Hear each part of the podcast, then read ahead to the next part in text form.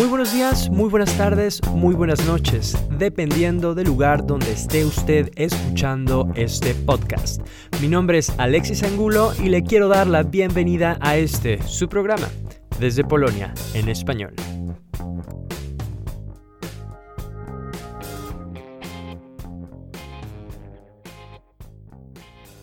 Este podcast existe gracias al apoyo de sus seguidores. Si te gusta lo que hago, puedes apoyarme donando la cantidad de un café para que pueda seguir creciendo. Para hacerlo, entra en la página patreon.com diagonal Proyecto Polonia. El link lo encuentras también en la descripción de este podcast. ¿Por qué importan los pronombres? Todas tenemos pronombres. Son las palabras que se usan en lugar del nombre para referirnos a alguien que ya mencionamos. La mayoría de las personas usa él y ella. Así que asumimos automáticamente cuál usar con base en su apariencia. Pero en realidad no es tan simple. El género es complicado.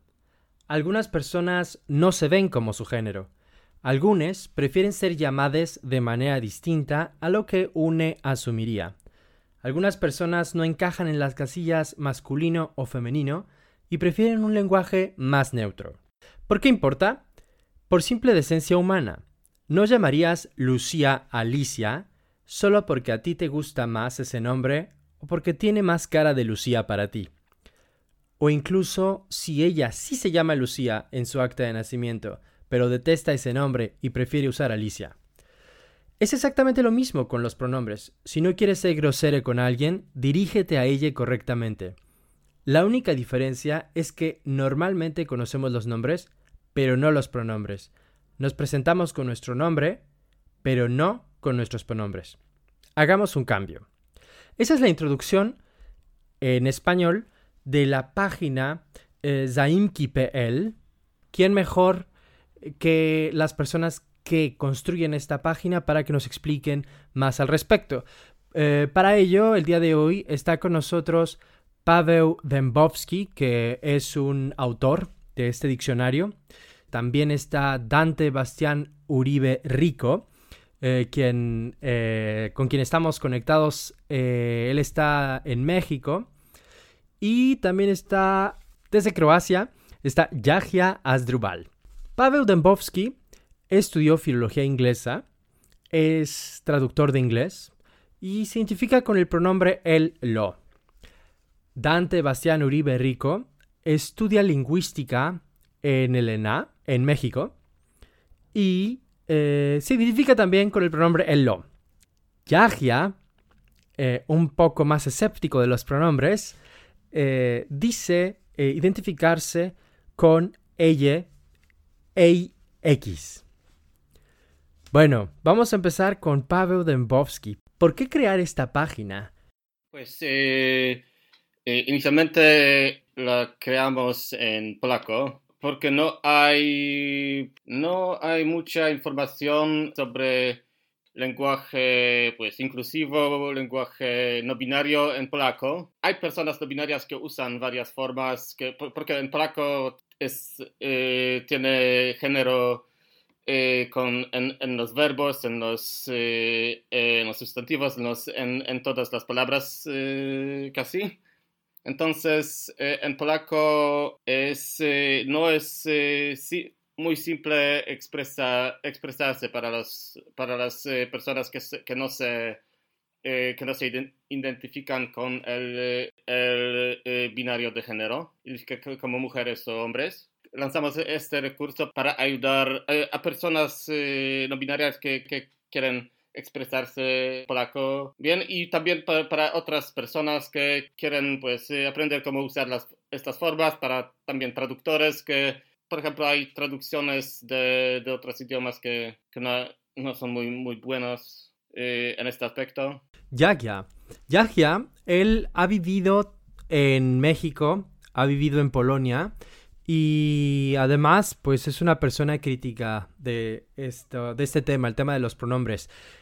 ¿Qué dices tú, Yagia? ¿No hace falta eh, introducir algo así como lenguaje inclusivo? Al contrario, ah, al contrario, no, no, no. Mi, crítica no es en absoluto a la existencia de esto. De hecho, a mí me parece una, una cuestión muy, muy, muy interesante, muy útil en muchos sentidos y además eh, me atrevería a decir incluso que necesaria, pero bueno, eso también es toda una cuestión del debate. Mi, mi crítica eh, es eh, exactamente a esta cuestión de pronombres. ¿Por qué? Porque esto es algo que tomamos desde el mundo eh, de habla inglesa. En inglés, eh, las únicas formas que de verdad tienen un, género o que de verdad muestran un género eh, son estos pronombres. Y es por esto que, se desarrolla todo este debate de, acerca de los pronouns, los, pronombres, ¿no? porque es la única manera en la que, en la que una eh, persona en la lengua inglesa puede eh, ser nombrada como masculino, femenino, etc. ¿no? Entonces, mi, crítica y mi desacuerdo no es en absoluto a la cuestión del lenguaje eh, incluyente, lenguaje neutro, etcétera, sino al, eh, querer adoptar eh, casi como un calco la cuestión de los pronombres. ¿Por qué? Porque nuestras lenguas, tanto el polaco como el español, no funcionan de la misma manera que el inglés y nuestra identidad de género se ve marcada en otras partes de del, del, habla, ¿no? Tal como lo dijo Pavel, que tanto los sustantivos como los adjetivos e incluso los verbos, cosa que en español no sucede, eh, se marca el género, ¿no? Entonces, ahí es donde radica mi, crítica, en el, en el, adoptar este discurso anglosajón eh, sin de verdad adaptarlo a eh, la realidad y las realidades de nuestras lenguas. ¿Por qué? Porque muchas veces sucede que no conocemos en realidad cómo funciona nuestra propia lengua, pero adoptamos un discurso eh, extranjero y más allá de cuestiones nacionalistas o, algo así que pueda parecer, me parece que si de verdad se busca generar un cambio y si de verdad se busca entender la cuestión, tenemos que comprender primero nuestro, nuestro, nuestro propio idioma, ¿no? Lo digo porque muchas veces eh, claro, en, redes sociales y demás, he visto que las personas hispanohablantes han comenzado a confundir la idea de, eh, de, pronombre con eh, la cuestión de género gramatical eh, en, su totalidad, ¿no? recuerdo muy bien de un comentario que vi en Facebook, ¿no? En el que había muchas este, palabras, sobre todo adjetivos y sustantivos, y una persona comentó, ¿no? Como, ay, este, ¿cuántos, de manera como sarcástica, ¿no? ¿Cuántos pronombres eh, masculinos, ¿no? Y no había ningún pronombre en el comentario, ¿no? Entonces, aquí, eh, aquí es eh, a donde yo quiero llegar, ¿no? A que en realidad no, tanto en español como en polaco, no es una cuestión de pronombres, nada más, sino que es una cuestión de género gramatical en todo el sistema de la lengua. Y por eso es más difícil todavía, ¿no? Más allá de si, de si somos más conservadores o, más liberales o lo que sea, es que en el sistema tal cual lingüístico, tanto del polaco como en el español, el género, el género gramatical está más presente que en inglés. Y es aquí a donde, a, donde yo dirijo mi crítica, ¿no? A mí, eh, eh, bueno, y también hay otra cuestión que se puede mencionar de, lenguaje incluyente, pero más tarde, eh, ¿no? Vale, pues como parece que has interpelado de alguna manera a Pavel, que estábamos hablando sobre el proyecto. Pavel, ¿quieres decir algo al respecto? Eh, sí, es, eh, es, verdad que no, es solo, no son solo los pronombres en, pues, en, español y, y, mucho más en, polaco, que tiene mucho, mucho más de género en, en toda la lengua. Pues eh, en nuestro caso es un poco de un atajo mental. El cálculo de inglés ya, ya funciona pues si tienes los pronombres, en muchos casos eh, también puedes eh, pues, eh, averiguar qué, cuáles son otras formas para este género pues, gramatical, si, si es pues, un género tradicional o un neogénero, porque esto es que, que es que la comunidad trans, binaria, etcétera, ya busca.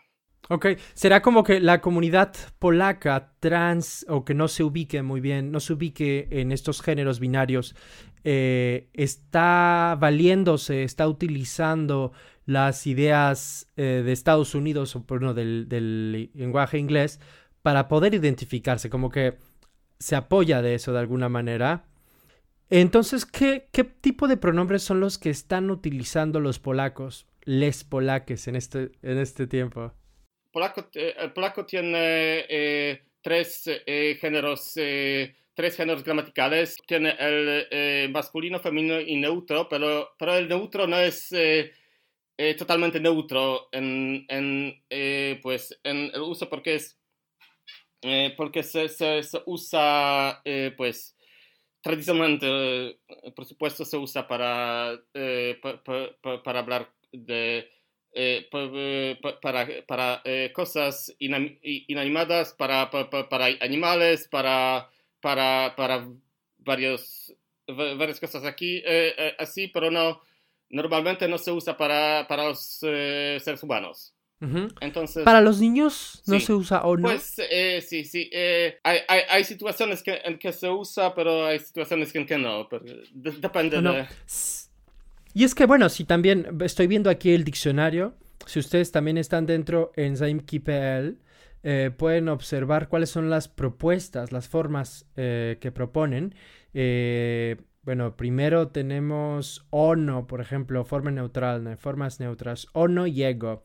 Ono. Bueno, estamos hablando únicamente de un pronombre, sí, no entiendo lo que dice Yagia, que esto es solamente un pronombre, pero al mismo tiempo, como dice muy bien este Pavel, y lo estoy viendo y lo pienso. Entonces sí puede ser como un atajo, ¿no? Porque si digo o no, entonces ya puedo decir eh, bebo, ¿no? Entonces al tener el pronombre me está guiando para utilizar, por ejemplo, los adjetivos, los eh, sustantivos eh, y cualquier otra cosa. No sé qué otra cosa se declina, se conjuga con respecto al género. Los verbos.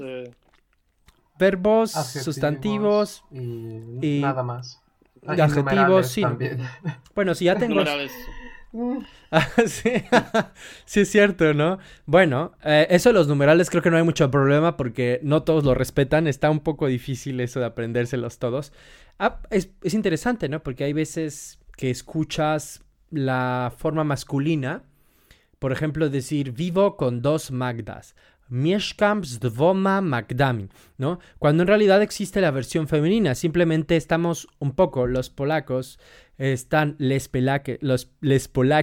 Solamente lo estoy utilizando en este podcast. atención audiencia, solamente en este podcast lo estoy usando. Cuando dicen, pues están más acostumbrados a pensar, estamos más acostumbrados a la cuestión masculina porque tenemos el genérico masculino en varios idiomas, ¿no? Donde lo masculino significa todo. Va a abarcar todo, ¿no? Supuestamente. Eh, ahora, yo quisiera hablar con Dante al respecto. ¿Cuáles han sido sus... Bueno, cuál ha sido su, su experiencia? con el lenguaje inclusivo. ¿Cuál es tu opinión con, eh, sobre el tema que estamos tratando? Bueno, eh, como que me gusta mucho verlo como lingüista y decir pues que ahí está y que no, o sea, no me corresponde ni decir que está bien ni decir que está mal. Pero bueno, o sea, también soy una persona que vive en el mundo real y pues la verdad es que eh, a mí personalmente se me hace una cosa maravillosa. O sea, poder expresarse más allá de, un genérico con base en el masculino, la verdad es que sí lo siento más inclusivo. O sea, creo que no, no, no lleva este nombre de lenguaje inclusivo de gratis, ¿no? Eh, y la verdad es que son situaciones en que, eh, a pesar de que nos esforzamos mucho en ocasiones en decir esto de que el género gramatical y el, y el género de la vida real son cosas distintas, bueno, eh, sí está relacionado. O sea, cuando hablamos de, género gramatical sobre personas, la verdad es que eh, hacemos referencia a su género. Y no siempre, si, si por ejemplo usamos el masculino, porque bueno, eh, a lo mejor pensamos, vemos un grupo mixto o, vemos una persona y decidimos que, que, nos referiríamos a esa persona con género masculino, pues entonces ya no estamos haciendo esta relación. Y, creo que ir más allá del, masculino genérico nos permite justo eh, hacer esta correspondencia con la realidad. Y me imagino, bueno, eh, al final se remite a, a, nuestra propia, eh, no quiero decir tolerancia, o sea, nuestra propia... ¿Empatía? Nuestro propio, sí, empatía, nuestro propio respeto a las personas, ¿no? porque en el momento en que una persona nos dice, bueno, yo soy trans, yo soy no binario, eh, o a mí, la verdad, no me gusta que me hables en masculino. Eh, más allá del respeto básico de decir, bueno, va, me pidió, el respeto de reconocer, de decir, bueno, entonces esta persona no es un hombre, ¿no? O esta persona es trans, esta persona es no binaria. Y, llevarlo al lenguaje creo que es una manera bastante bonita de, demostrar este respeto, ¿no? Dante, ¿cómo llegas tú a trabajar eh, en este proyecto de Saimki PL? Eh, me parece que Pavel lo compartió en, Pavel, en algún grupo y, y mencionaban ¿no? Eh, que, tenían en mente trabajar la traducción al español. Y entonces pues me metí y tenía una opción de, mandar un correo, ¿no? todavía lo tiene, ¿no? En el más que está al lado de Polski. Eh, creo que puedes mandar un correo y no sé. Y entonces eh, la verdad me pareció asequible la idea de, trabajarlo desde los pronombres, porque estoy de acuerdo, el género gramatical es mucho más que pronombres y definitivamente también estoy de acuerdo con que es un cálculo del inglés, ¿no? Incluso eh, también he visto discusiones en que, en internet, en que se refieren a los pronombres de las personas, pero no hay ningún pronombre en el texto, ¿no? O sea, seguramente lo hay, pero no se refieren a eso, se refieren justo al género gramatical. Eh, creo que lo. Perdón. Que lo. lo al, al participar en las traducciones, también me pareció como que es más. No sé si más fácil, pero que era más fácil de, de llevar hacia, hacia otras personas a través de los pronombres. Porque como justo ya existe la discusión eh, bastante popularizada de, sobre todo de Estados Unidos, Em, es algo como un poco inmediatamente reconocible, ¿no? Y a lo mejor creo que sí valdría la pena hacer una explicación, no solo de los pronombres, ¿no? En, la misma página sobre el género gramatical. Creo que de todos modos tomaría, digo, ya el hecho de que una persona se tome el esfuerzo de leer por qué importa eh, referirse a las personas con el género, con el género que les corresponde, em, supongo que no, no, sería mucho más esfuerzo leer qué es el género gramatical, eh, cómo va más allá de los pronombres, ¿no? Pavel, eh, la verdad yo no he visto mucho, no he visto información al respecto. ¿Me podrías decir cuál ha sido la recepción, de qué manera en Polonia se ha recibido esta idea de utilizar estos pronombres no binarios? Pues eh, eh, depende de depende de personas, porque en, en el en en la comunidad pues, LGBT eh, creo que, que, que, que fueron eh, recibidos eh, muy bien. Es que creo que pues especialmente entre personas no binarias, entre personas trans, pues tenemos ya tenemos mil usuarios registrados en, en la página y creo que, que, que, pues, eh, entre estas personas eh, la recepción fue muy cordial. Pero supuestamente hay personas más conservadoras que, que, que, que dicen que destruimos, destruimos el idioma polaco y es una eh, una aberración. Eh, eh, es una... ¿Y cómo es allá en nuestras instituciones de la lengua hispana? Bueno, creo que esto sigue siendo un tema de debate muy, muy, muy fuerte. me acuerdo que hace unos meses se, se incluyó en el, en el observatorio de la Real Academia de la Real Academia Española de la Lengua, ojo, el observatorio no es el diccionario, la palabra elle, ¿no? Para, para revisar eh, más o menos cómo estaba funcionando y demás. Y muchas personas eh, lo interpretaron como que, ah, ahora ya la RAE lo aceptó, pero no, no, no, no, no tiene nada, nada que ver. Este, y fue un escándalo porque entonces eh, algunas personas pensaron que ella era parte ¿no? de la lengua española porque la RAE así lo dijo Mm, la lengua no funciona así y lo sabemos, por eso Dante se ríe, ¿no? Porque sabemos que, que, no porque lo diga o no lo diga la RAE, lo podemos o no lo podemos hacer. Eso es muy importante. Eh, entonces, al final, eh, recibió tantas críticas la RAE que decidió quitar la palabra por completo, ¿no? Del de, observatorio.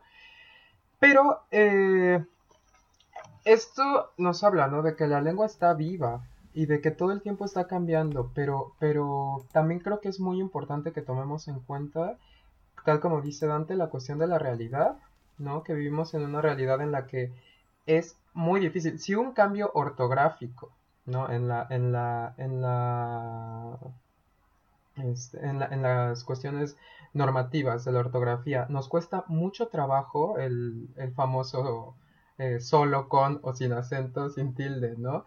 Este, ahora el aceptar todo un, cambio en la estructura gramatical, porque el, comenzar a hablar del lenguaje incluyente no es nada más, eh, ah, inventamos dos pronombres, ¿no? Y ya, fin del asunto, ella y ellos, no, sino que es eh, introducir todo un cambio en la forma en la que funciona nuestro sistema lingüístico, ¿no? Del español o ya sea del polaco, y por eso también es tan difícil, e incluso al principio puede sonar muy artificial, ¿no? Muy, muy poco natural cuando, cuando dices, por ejemplo, les polaques, ¿no? Que, que, además es gracioso, ¿no? O sea, nos da mucha risa porque es algo que sabemos que tiene un, este, una carga, ¿no? Porque no es algo eh, lingüísticamente... Amenaza el estado, eh, amenaza el status quo.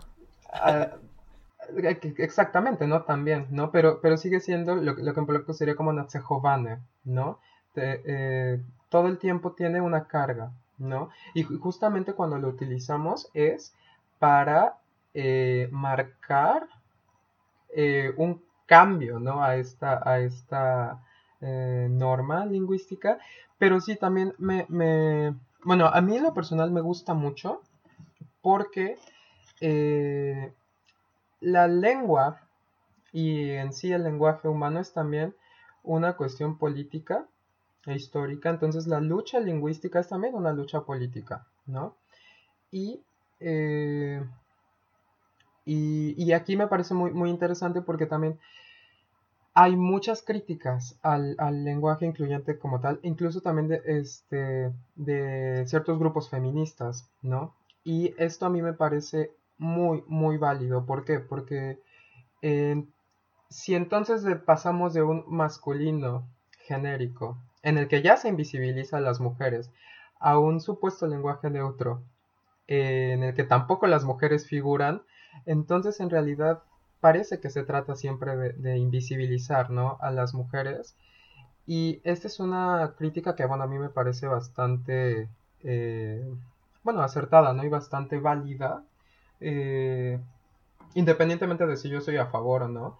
A mí me parece que, que, también hay muchas vías, ¿no? El, el, hacer del lenguaje neutro el genérico o eh, sumarlo, ¿no? O sea, y, creo que esas son las tendencias, ¿no? También que en vez de tener él y ella, tengamos solo ella, ¿no? Que así funciona en, eh, bueno, hablando solo de pronombres, ¿no? nos gustan los pronombres, este, tal como funciona, por ejemplo, en, en finés, ¿no? Que tienen, este, que tienen un, un, solo pronombre para todo porque no tiene género gramatical esa lengua, ¿no?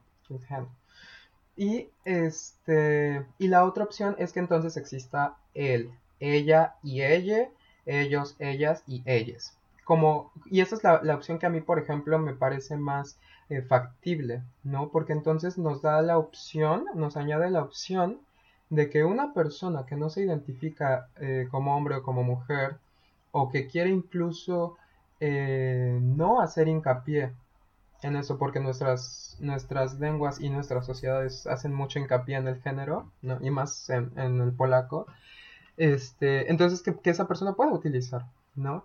Y bueno, también creo que tenemos que tomar en cuenta que es algo que, que por más que nos guste, es, es muy limitado, ¿no? son muy pocas las personas eh, que conocen esta cuestión del lenguaje incluyente y yo creo que todavía menos las que están de acuerdo y menos todavía las que lo, las que lo utilizan, ¿no?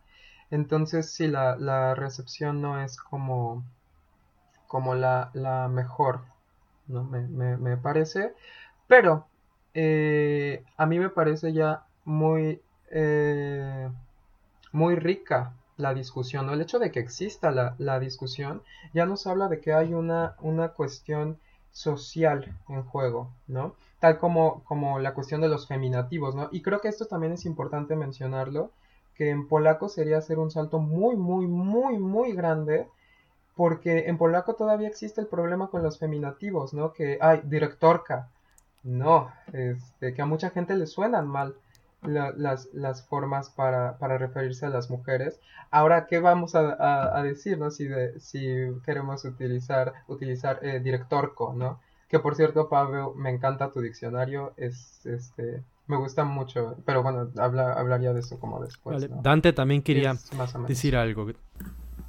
Justo lo de que nos suena, nos suena gracioso o, hasta nos suena raro, ¿no? Porque en general cuando, cuando un grupo se pone, se autodetermina como el default o como la norma, todo lo demás suena marcado y esa marcación es lingüística también. Y creo que otra dificultad muy grande de, o sea, de, introducir a, a las discusiones el lenguaje inclusivo y, justo es esto, ¿no? Eh, otro calco posible, como el calco hecho de, los pronombres, es el calco de usar uno más como el genérico para evitar tener como esta estructura de, género gramatical y entonces sería como la, la vía fácil y de, ahorrarnos el problema, ¿no? Entre comillas. Problema también entre comillas. y, y la dificultad creo que viene en, en, sobre todo en que eventualmente esto lleva a la discusión del género, o sea, del género en la vida real, quiero decir, no en la lengua, ¿no? Y pues creo que un paso importante, si no es que necesario, para permitirnos esta plática o, para que una persona se permita esta plática es justo que se permita, para empezar, la plática del género en la vida real. Em, para que se, o sea, que se permita decir, bueno, hay personas, o sea, si, si me voy a referir a, a, una persona no como masculino ni y no como femenino, pues es porque esta persona no es hombre ni mujer. Y, y creo que es uno de los principales obstáculos lingüísticos, ¿no? El, el eh, el fenómeno real del género. Y, y también creo que, o sea, yo lo pondré como un problema más grande que la RAE. O sea, creo que la, la RAE puede hacer un esfuerzo olímpico de, suponiendo, ¿no? Que de verdad quisiera hacer un esfuerzo olímpico de frenar este fenómeno, como no puede ser, pero él no, no necesita, o sea, el, verdadero eh, obstáculo es realmente la, pues la heteronorma y, el cisexismo, ¿no? ¿Ya, ya? Sí, justo, justo, justo eso, ¿no? Que es muchísimo más eh, complicado que, que, que, la cuestión lingüística, ¿no? Que, que bueno, me, me, me, parece muy interesante cuando dices, ¿no? Como no solo en la lengua, sino en la vida real, cuando la lengua también es, es este, una gran parte de nuestra realidad, ¿no? Pero sí, eh, creo que también es una gran parte de, de, de cómo se forma nuestra identidad, ¿no? digo, más allá de esta teoría de Sapir-Whorf, ¿no? Que sabemos que no es como, que no es como, como que, ay, el lengua, la lengua determina completamente tu, tu mente. No, no, no, pero, eh, pero no podemos negar, ¿no? Que, que eh, la lengua es algo que no se puede separar, ¿no? Que no se puede separar de, la cultura, ¿no? Así como, como la cultura hace uso de la lengua es, eh, en, muchos sentidos, ¿no? Y, justo a mí me parece muy, muy importante cuando eh, observamos todas estas estructuras y todas estas relaciones de poder en la lengua, ¿no? Y también, eh, como, como mencionaba antes, ¿no? La cuestión de la heteronorma, el cisexismo y demás, que pasa, por ejemplo, en español, ¿no? Tenemos la, la bueno, a mí no me gustaría ni llamarla discusión, ¿no? Pero esta cuestión de que está mal así como sonando. Está mal decir eh, la presidenta. Y entonces aquí sale el, filólogo interno que tienen todas estas personas para decir, es que eh, este es un este, participio presente que no tiene género porque es un verbo y los verbos en español no tienen género, entonces eh, no, no se puede decir la presidenta, está mal tiene que ser la presidente, ¿no? Pero nadie, jamás he escuchado a nadie decir la sirviente, ¿no? Eh, cuando sí decimos sirvienta, ¿no? Y, y, pocas veces el sirviente, ¿no? Entonces, aquí esto ilustra, ¿no? Cómo, cómo existe justo esta, esta estructura eh, de poder que además es, es eh, eh, es, bastante sexista. Y entonces, justo, ¿no? También la cuestión, como mencionaba, de los feminativos en polaco, que, a, mucha gente le, parecen muy malos. Hay algo que también me parece muy, muy interesante. Yo recuerdo que eh, cuando comenzaba a estudiar polaco, veía, ¿no? Que tiene, tiene género neutro. Y entonces eh, para mí era, era maravilloso porque yo como una persona que no se identifica como en este binario de hombre, mujer, etcétera, yo lo veía como la solución a todos mis problemas, ¿no? Y, y, no pensaba que hubiera algún problema eh, con decir, ah, bueno, sabía que habría algún problema, ¿no? Porque tampoco es que me desfase de, de las realidades, pero decir como, ah, y está watne, en vez de watne, watna, eh, y ya después fui viendo que en realidad no, ¿no? Que eh, hablando con varias personas en Polonia, eh, he visto que en realidad cuando una persona utiliza, ¿no? Como, como el, neutro, es como si se deshumanizara, ¿no? Alguna vez una, una, este, un amigo me dijo eso, ¿no? Como es que si utilizas el neutro es como, como que suena peyorativo, ¿no? Entonces, a mí me parece también muy interesante cómo una categoría que ya existe en el polaco eh, no puede ser utilizada con estos fines, ¿no? Y que además, entonces, eh, tenemos que recurrir a, discursos extranjeros eh, precisamente porque no existe en, nuestra, en nuestra sociedad, en nuestra lengua, ¿no? ¿Qué es lo que pasa con esto de los daimki? Y en general yo diría con toda esta cuestión de la cultura queer, cultura LGBT, ya que en Polonia no existen referentes tan, tan fuertes para, para expresar, por ejemplo, tu, identidad o para generar toda una, una, una red de significados, etcétera, LGBT, entonces tienes que recurrir a algo, por supuesto, y eso es completamente normal, ¿no? Pero tienes que recurrir a un referente extranjero, ¿no? ¿Que, quién va a ser? Bueno, por supuesto que Estados Unidos. Y es algo que yo he visto que en México no pasa tan, bueno, o sí pasa muchísimo, pero que además tenemos, así quisiera decir que no pasa tanto, pero lamentablemente también pasa muchísimo, eh, pero también nosotros tenemos nuestros propios referentes, ¿no? Eh, no, no es como que no, tengamos una, una eh, cultura LGBT, porque, porque claro que la tenemos, ¿no? Y también como, como el tema este de, este, de feminizar también la lengua, ¿no? Dentro de, dentro de la comunidad. Y bueno, pues, más o menos eso. Pavel. Eh, quiero eh, decir sobre el eh, género neutro que entre la comunidad pues no binaria en Polonia que pues no es una comunidad muy muy grande pero hoy en día hay una tendencia de pues reclamar el neutro sí pues eh, hay tendencia de reclamarlo y sí, sí, hablar como, como, byłom, byłoś, eh, etc. hay, eh, pues tengo, tengo amigos que, que, que lo usan y, pues lo neutro o varios, varias pues, variantes de neutro, las modificaciones del pues, género neutro, porque hay también varias versiones. También hay, hay pues género totalmente nuevo en, creado por el escritor Jacek Dukaj,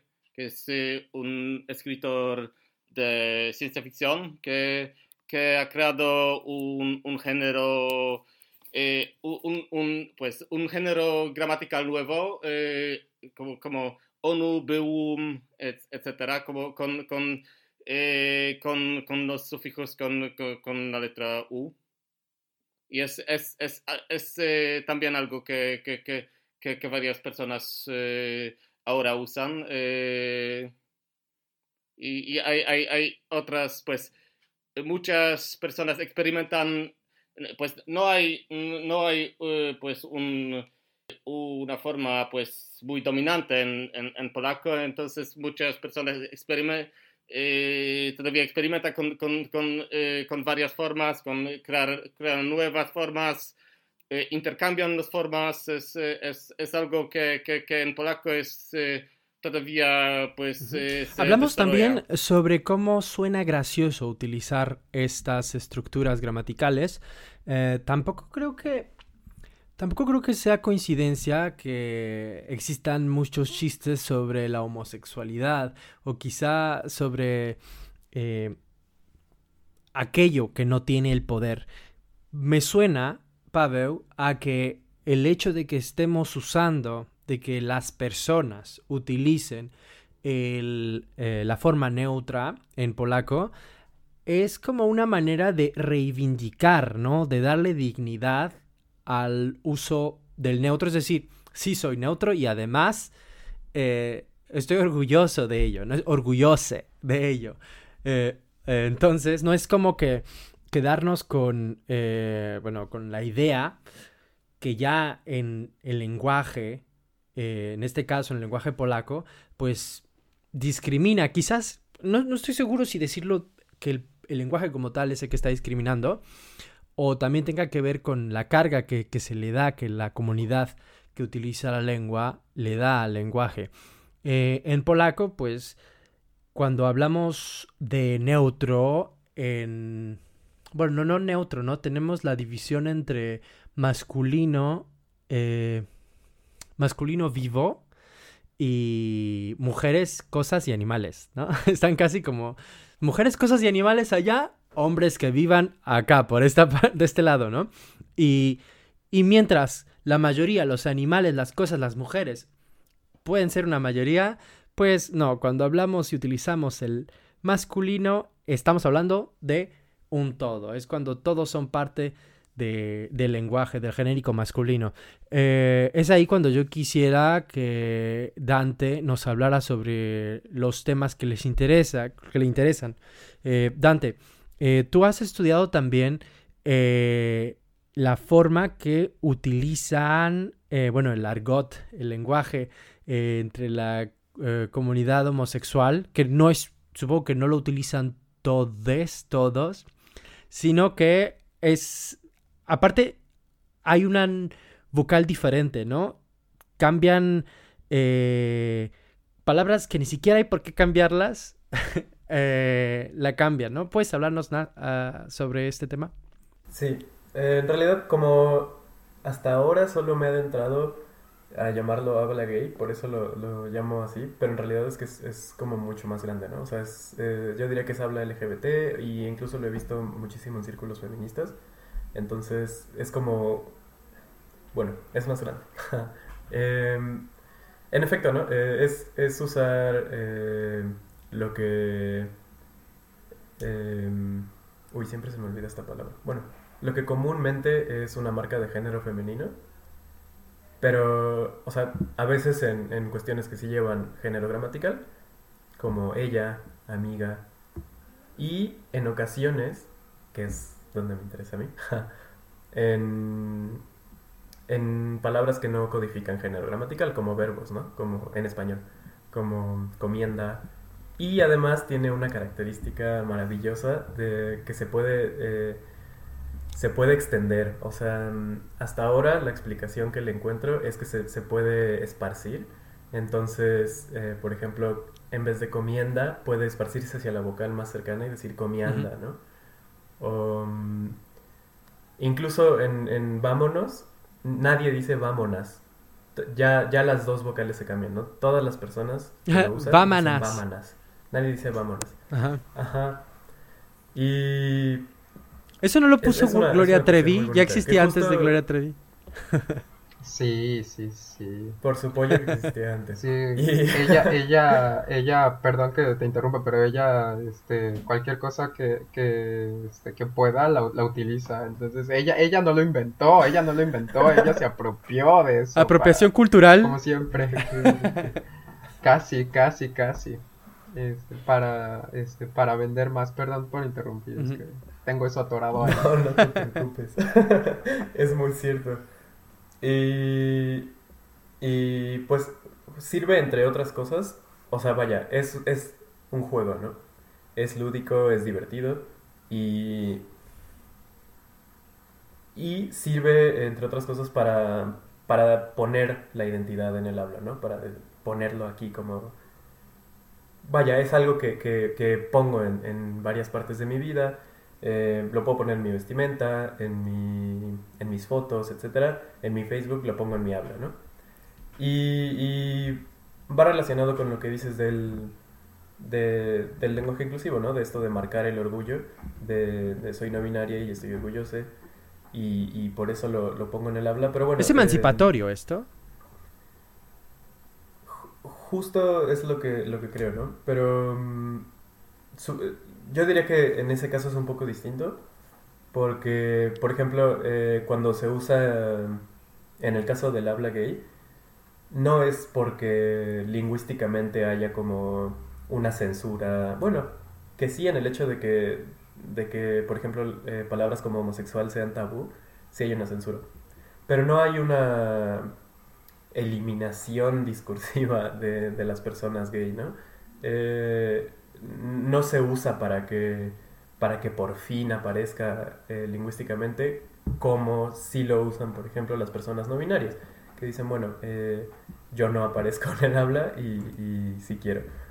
Y mm, de hecho, sobre, sobre la alternativa al uso de- del, del neutro como genérico, porque también es volver a no poner a las mujeres en el habla, he, he visto una, una alternativa que es AE.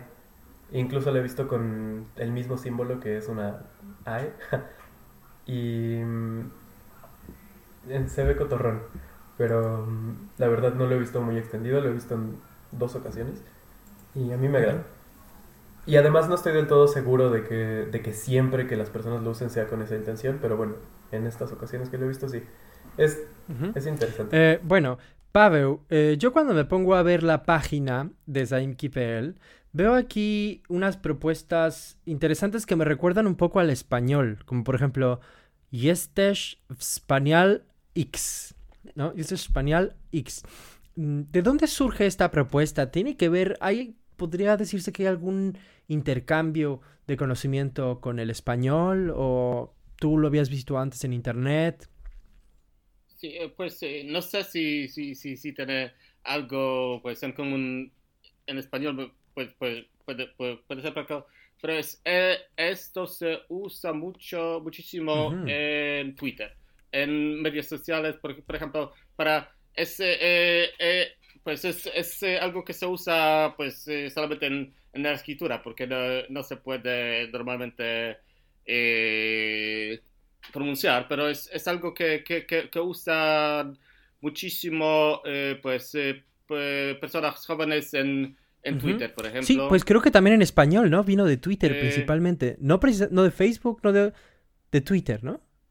O es ahí donde yo también lo veía, ¿no? Desde hace mucho tiempo cuan- que, que se utilizara la X eh, para decir amig X es. Eh, por lo menos yo lo vi primero en Twitter antes que en otras, que en otras plataformas, ¿no? Como que otras plataformas quizá no eran tan amigables con respecto a eso. Entonces, quizá no tenga que ver con el español, sino un poco la plataforma. Eh, porque también tenés el arroba, ¿no? puede, puede ser un intercambio entre, entre pues varios eh, eh, entre varias lenguas en, en, esta plataforma porque hay, hay, hay muchas personas de, que interactúan con... Y es que creo que tiene que ver aquí más bien la cuestión económica, eh, por la economía del lenguaje. ¿Por qué? Porque antes solamente se podían 140 caracteres, creo, caracteres, 140 eh, caracteres en cada uno de los tweets. Y las personas pues tenían que ahorrar, ¿no? Tenían que hacer, escribir lo más corto posible su mensaje. Y creo que esa fue la razón principal, es decir, la cuestión que nos llevó al uso de la X en Twitter, desde mi quizá percepción, es una cuestión económica. Uh, o sea, ¿con, ¿con qué es económica te refieres a que, por ejemplo, te ahorras caracteres diciendo ellas son mis amigas a decir ellos y ellas son mis amigos? ah, bueno, yo ya no estoy hablando de ellas. Eh, yo estoy hablando de específicamente los eh, sustantivos que utilizan la X o la arroba porque no recuerdo haber visto ellas, eh, pero que se utilizó como una manera justamente económica eh, para sustituir amigos y amigas, ¿no? Eh, entonces quizá aquí funcionó un poco Twitter como nuestro, como una, un cómplice. Desconozco si, si, si sea como el origen Twitter y si esa sea la motivación, pero sería un trabajo de lingüística histórica virtual muy interesante. bueno, eh, ese, pues puede ser que, que, que, que esto es eh, ahora muy común, para, para eh, esto también existía antes de Twitter. ¿La X? ¿Te refieres? Sí, sí, es esto, pues como leía que, que, que, esto, pues originalmente estaba usado por en España y Argentina principalmente. Originalmente este, eh, esto era, era, en X porque literalmente eh, cruzaron los os, o, genérico con, una X para mostrar que, que, que, no es genérico usar la X para, para, ser más inclusivo. Bueno, entonces, ¿qué más podemos encontrar aquí, Pavel, en la página? Pues eh, tenemos eh, también fragmentos de, varios textos que usan eh, estas formas, pero varios ejemplos de, libros, de, series. También tenemos un diccionario. Uy, a mí me encanta, de verdad era lo que estaba yo revisando y justo lo, lo que, lo que menciona Pablo, que en, en español es muy, muy, es muy fácil eh, crear estas nuevas formas genéricas porque solo cambiamos la vocal y es todo. No, no, no, no, este, no tenemos que recurrir a otro tipo de, de sufijos como en polaco, ¿no? Que ka, chiñi, etcétera.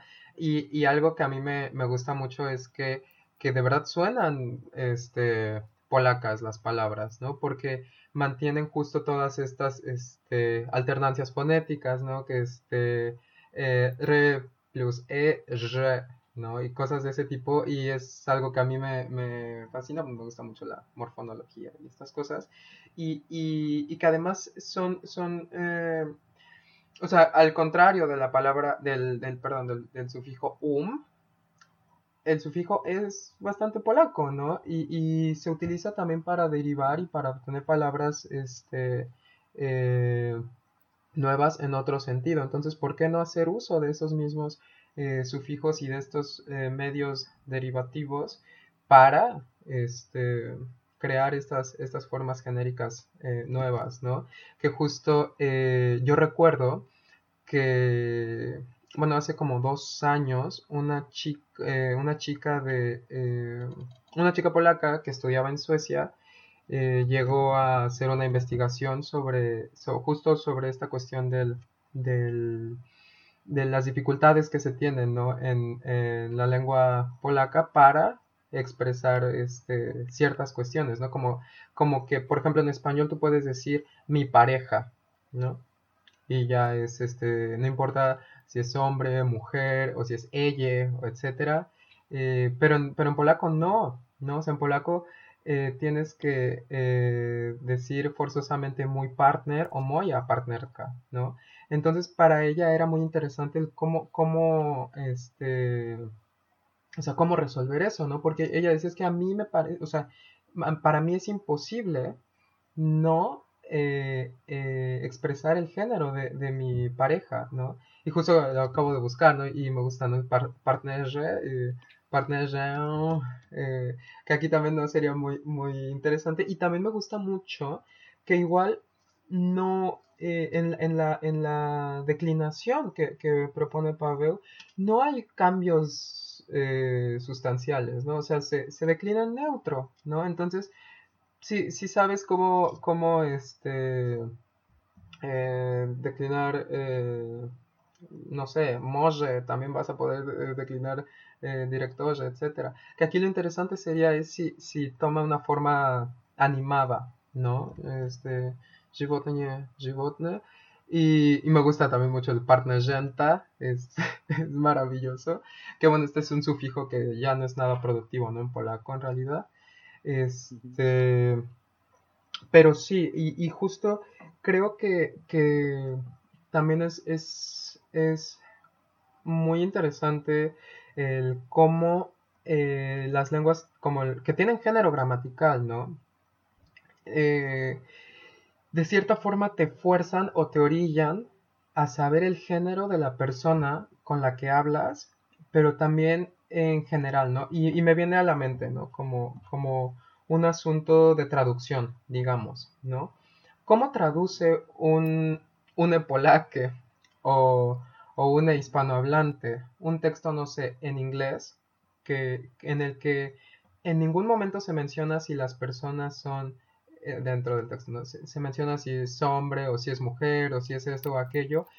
¿Cómo traduce alguien de Polonia si no tiene en absoluto esa información? O sea, generalmente utilizas este masculino, ¿no? Eh, eh, genérico, ¿no?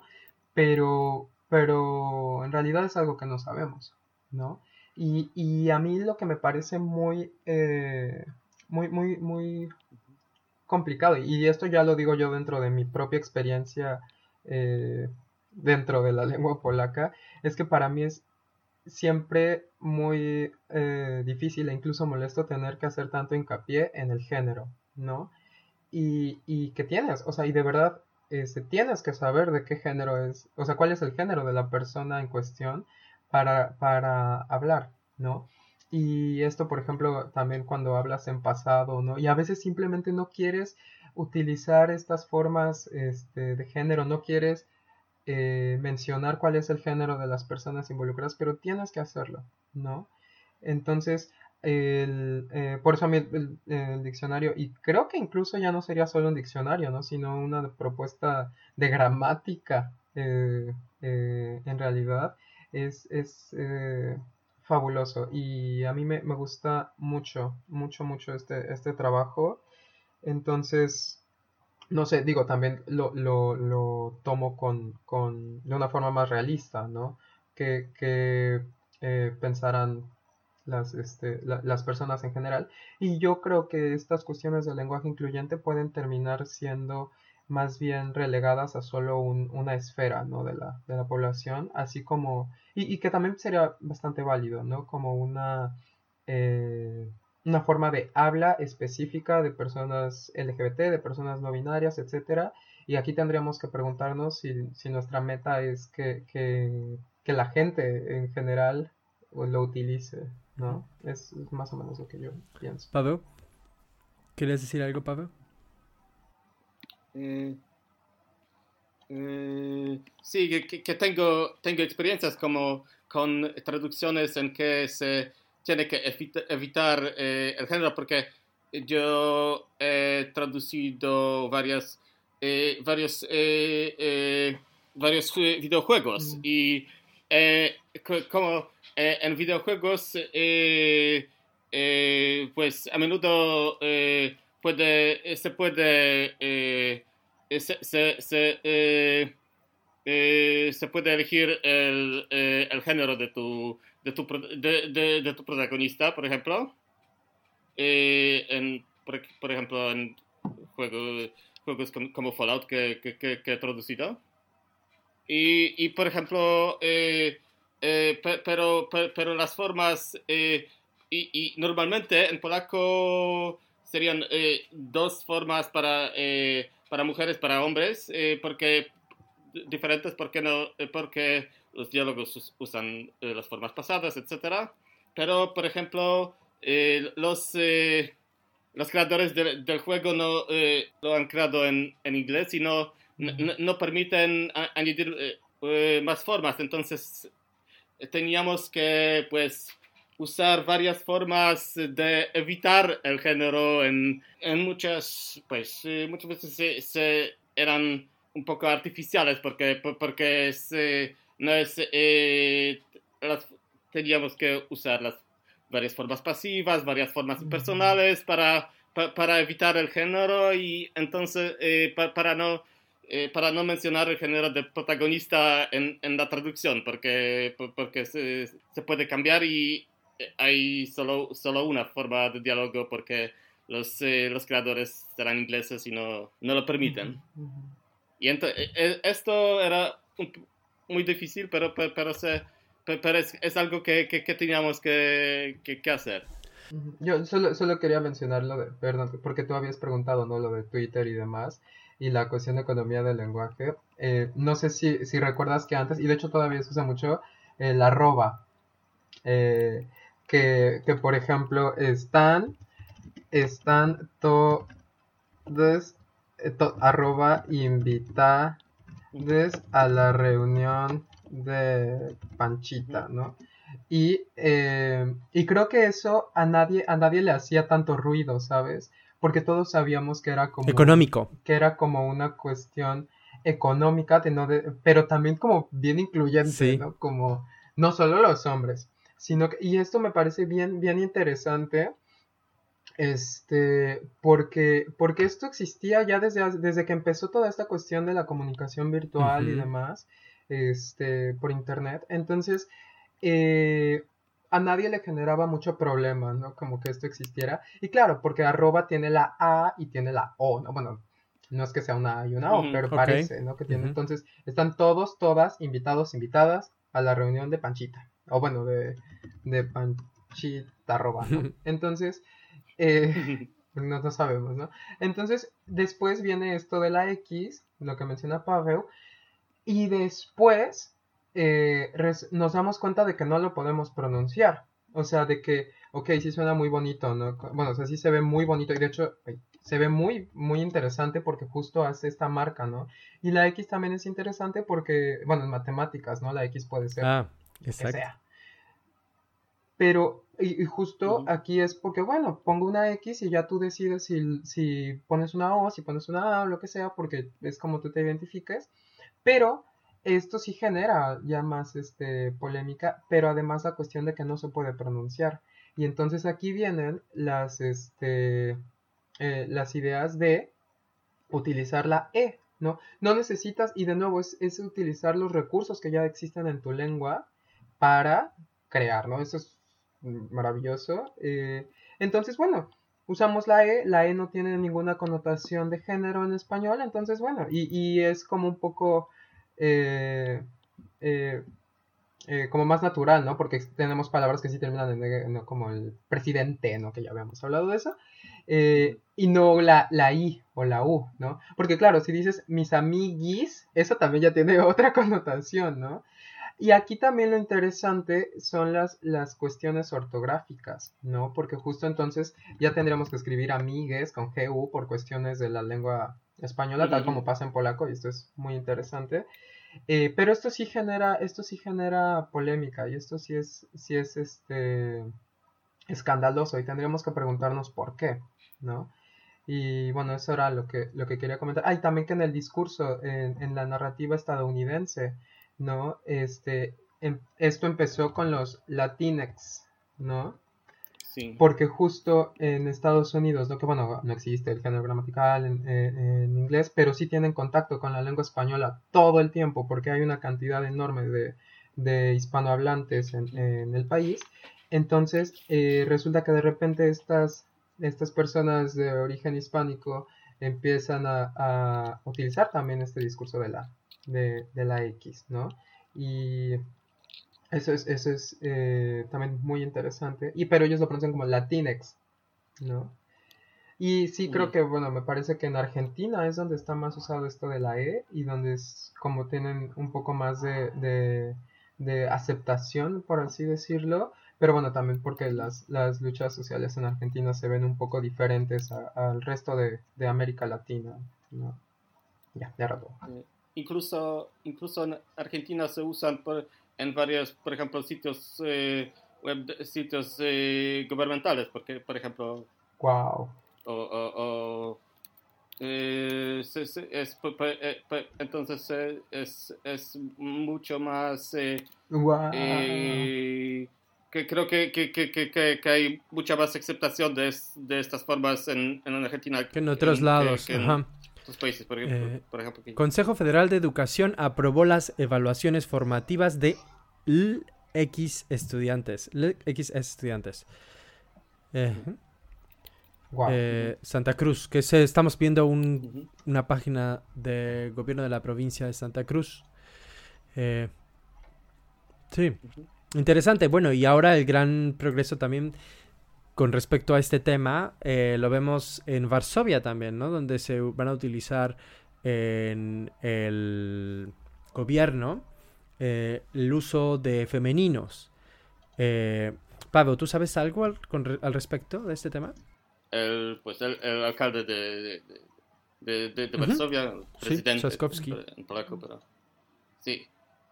Sí, sí, sí, van a usar los feminativos para, para todos los eh, puestos de, Ajá, las funcionarias locales. Local. Normalmente en polaco se, se, eh, se usa mucho el, el pues, eh, el, el masculino genérico usa, usar los, las formas femeninas en el lenguaje oficial es, no, se encuentra frecuentemente en, en, en, el gobierno. En, Polonia en general, ¿no? Yo lo recuerdo, por ejemplo, uno de los primeros lugares donde se vio ahí eh, con mucha presencia es, por ejemplo, en la revista Vesoki Obsase, ¿no? De los tacones altos, donde todos los puestos... Eh, los diferentes puestos eh, de trabajo, todos son en femenino. ¿No?